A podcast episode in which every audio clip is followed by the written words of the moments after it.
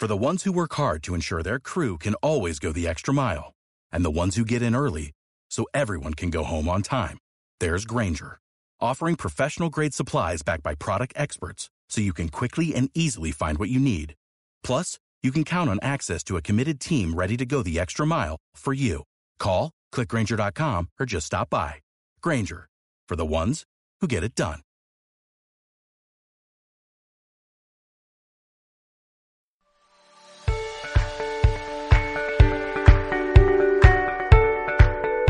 Buenos días, buenas tardes, buenas noches. Bienvenidos a un nuevo capítulo, a un nuevo episodio de Más allá del deporte, el lugar donde los protagonistas tienen su espacio para contar las grandes historias. Hoy, con una gran invitada, una mujer que supo dejar el nombre del país muy en alto y una mujer que vale oro, no solamente por su medalla en los Juegos Olímpicos, sino por lo que es como persona. Doña María Isabel Urrutia, bienvenida, ¿cómo le va? Muy bien, gracias. Un saludo muy especial para todos los oyentes. Bueno, doña María Isabel, ¿cómo va la cuarentena? Bien, aquí en casa, trabajando desde la casa.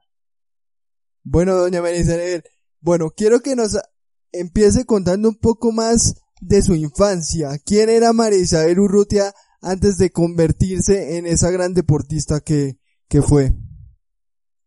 No, normal. Yo pienso que vivir en la Comuna 16, en el barrio Mariano Ramos, eh, el deporte me dio una oportunidad de vida y, y, eso es lo que hoy soy. Bueno, y cuéntenos cómo, cómo estaba constituida su familia, con quién vivía en esa época en Candelaria antes de llegar a donde usted se radicó. Somos cinco hermanos, somos tres mujeres y dos hombres. Edison, es el último, de ahí sigue Robinson, de ahí sigue María, ahí sigue mmm, Luz Marina, ahí sigue Carmen. Bueno, algo que la haya marcado dentro de su época de infancia. El deporte, porque el deporte me dio oportunidad de vida, porque el deporte me dio cómo vivir un poco mejor. Y cuéntenos eh, que usted tenía que ir dos horas caminando para llegar al sitio del entrenamiento. ¿Cómo eran esos recorridos? ¿Qué es lo que más recuerda de, de esos momentos? No, el recuerdo es normal. O sea, quien quiere algo toca sacrificarse. Y el sacrificio para mí era ir desde mi casa hasta el Estadio Pascual Guerrero en la ciudad de Cali para poder ir a entrenar y no había plata para, para los transportes, pero sabía trotar y caminar y, y eso lo hacía normalmente hasta que pude tener un, una opción de trabajo que fue en empresas municipales de Cali. De ahí en adelante tuve la opción de tener con qué pagar el transporte.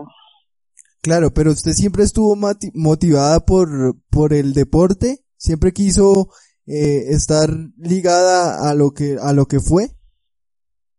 Sí, yo vi, el, yo vi en el deporte una oportunidad de vida, a pesar de que en esa época no le pagaban a uno ni nada, pero vi una oportunidad de vida y lo hice y gracias a Dios hoy soy y tengo lo que tengo gracias al deporte.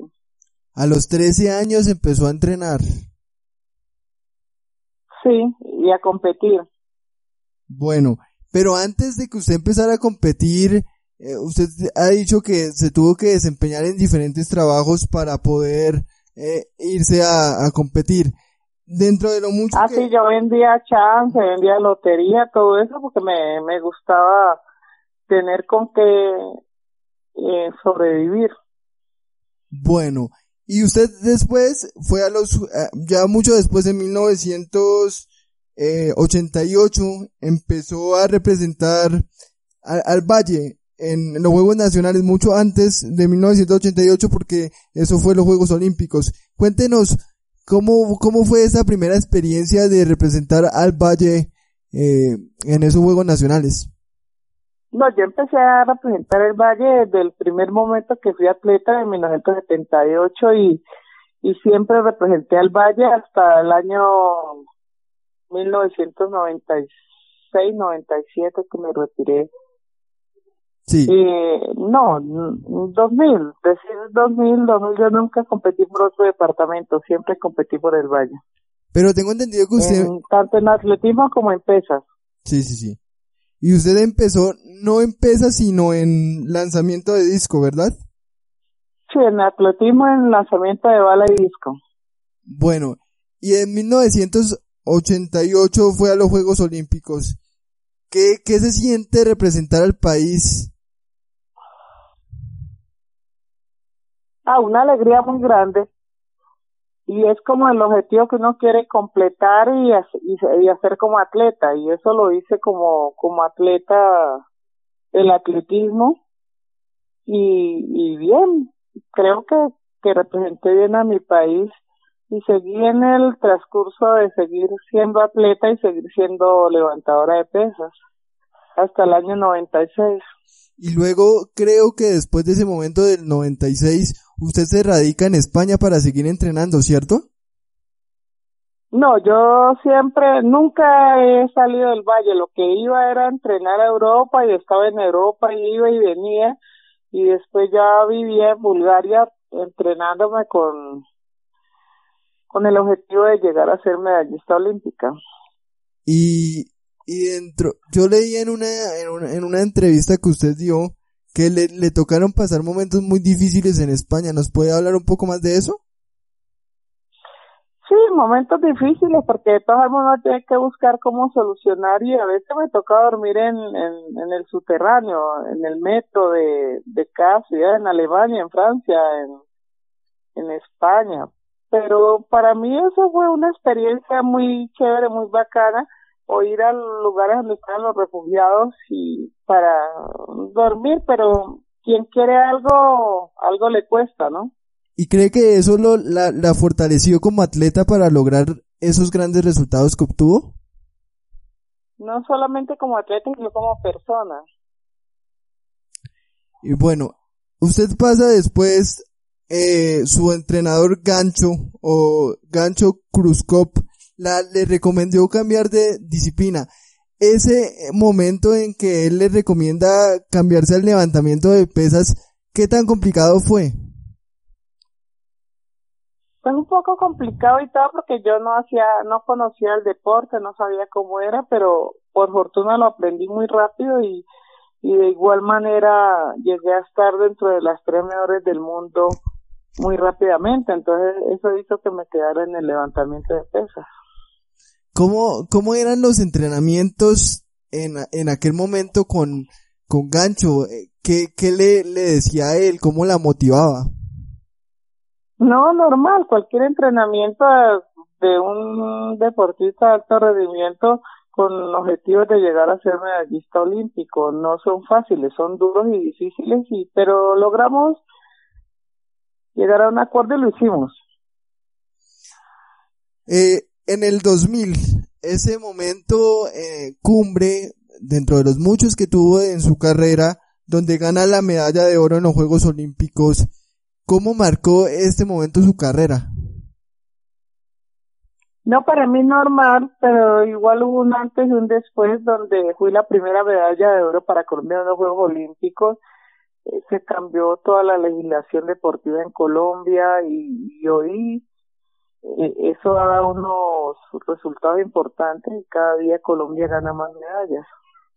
Lo que fue la competencia, se, se visualizaba dentro de su mente, yo sé que cada competencia uno va destinado a ganar, pero ¿en qué momento dijo sí es posible que yo gane la medalla de oro dentro de la competencia? No, yo siempre me visualicé dentro de las tres mejores de Juegos Olímpicos y sabía que tenía que ser medallista, pero por mi buen trabajo y mi buen desempeño y el trabajo de gancho, logramos ser medallistas de oro. Pero siempre me visualicé dentro de las tres mejores. Ese momento, ¿cómo lo recuerda? Ese momento en donde se entona el himno nacional de la República de Colombia. Normal, porque en esa época nosotros no éramos tan importantes, la importancia como hoy era, y en esa época más el fútbol. Y me di cuenta de la importancia cuando llegué a Colombia. ¿Cree que desde ahí usted cambió la perspectiva que se tenía del deporte de, del levantamiento de pesas en su modalidad? No solamente en el levantamiento de pesas, sino en el deporte colombiano. Bueno, y después fue elegida como deportista del año. Ah, sí, varias veces. Y esa fue una de las veces y con mucho dolor y con mucha alegría.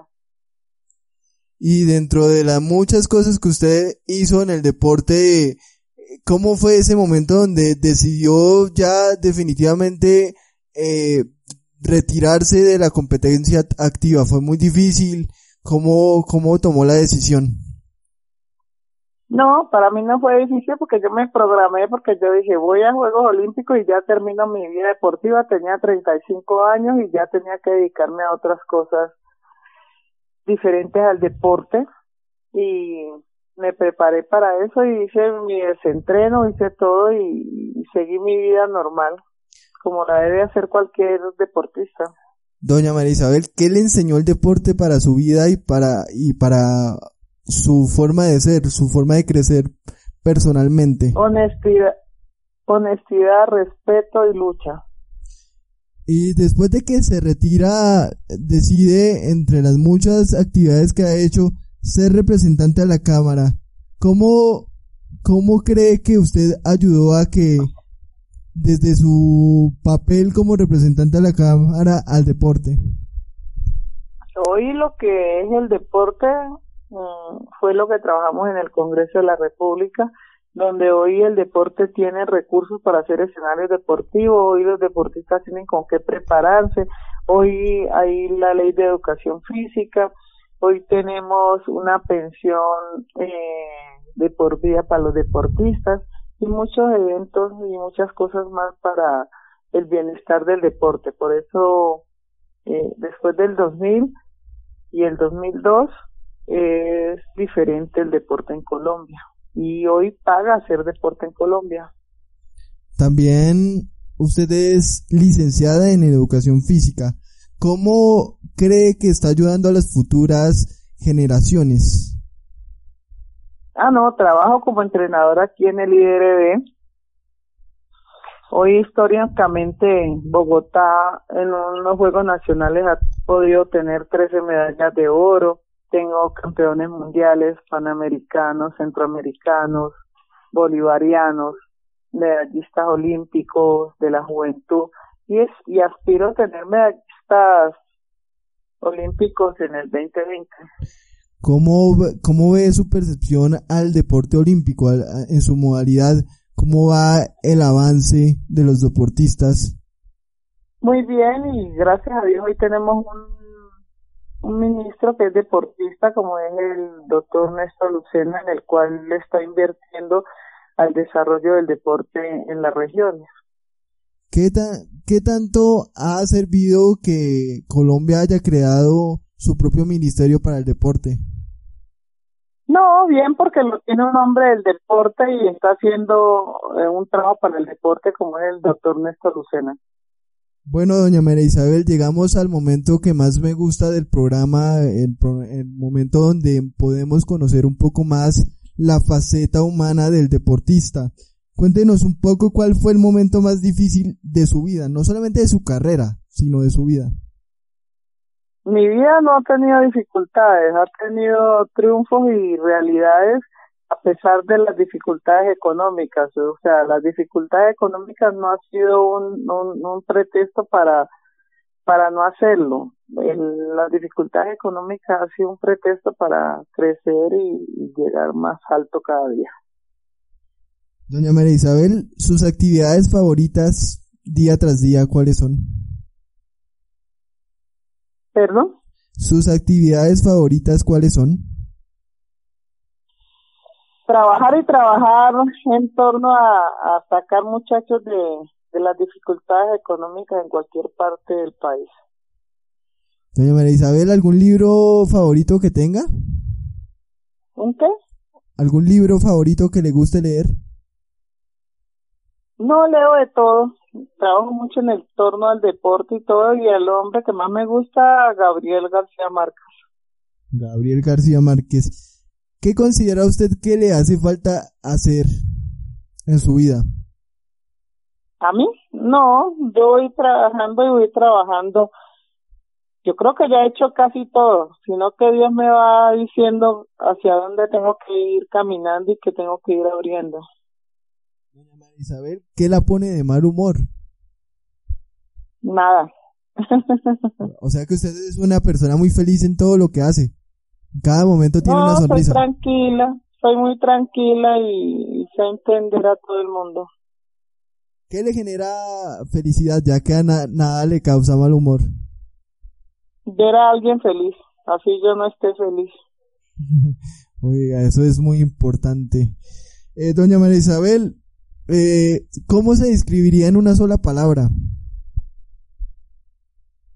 En una sola palabra, operadora y trabajadora. ¿Se imaginó que su carrera iba a llegar tan lejos? No, yo siempre le he dado mis, mis mi hacer y, mi, y todo a nuestro Señor Jesucristo y Él me va abriendo los caminos en lo que me toca hacer. ¿Cuáles son los planes a futuro de María Isabel Urrutia? Seguir trabajando en el deporte y en lo que me corresponde hacer, lo que me diga Dios. Eh, doña María Isabel, ¿qué significa para usted la familia? La unidad y, y ser solidarios. Doña María Isabel, pues muchas gracias por su tiempo. Eh, de verdad que siempre había querido entrevistarla, ya lo había hecho en una, en una ocasión cuando estaba en la universidad y es muy grato volverlo a hacer. Muchas gracias por su tiempo, que Dios la bendiga y, bueno, espero que esa no sea la última entrevista, ¿no? No, con mucho gusto. Un abrazo para todos los que escuchen esta entrevista y, y bueno, que mi Dios me los bendiga a todos. Un abrazo. Bueno, fue María Isabel Urrutia eh, medallista olímpica de oro en Sydney 2000. Eh, un honor tenerla en los micrófonos de Más allá del deporte. Recuerden que cada vez estamos más cerca de vencer el virus, hay que seguir las indicaciones que da el gobierno y solamente unidos lo podemos lograr. Así que muchas gracias por la atención dispensada. Un abrazo y que Dios los bendiga. En la consola, André Felipe Camacho y el entrevistador, quien les habla, Cristian Javier Camacho. Que estén muy bien. Hasta la próxima.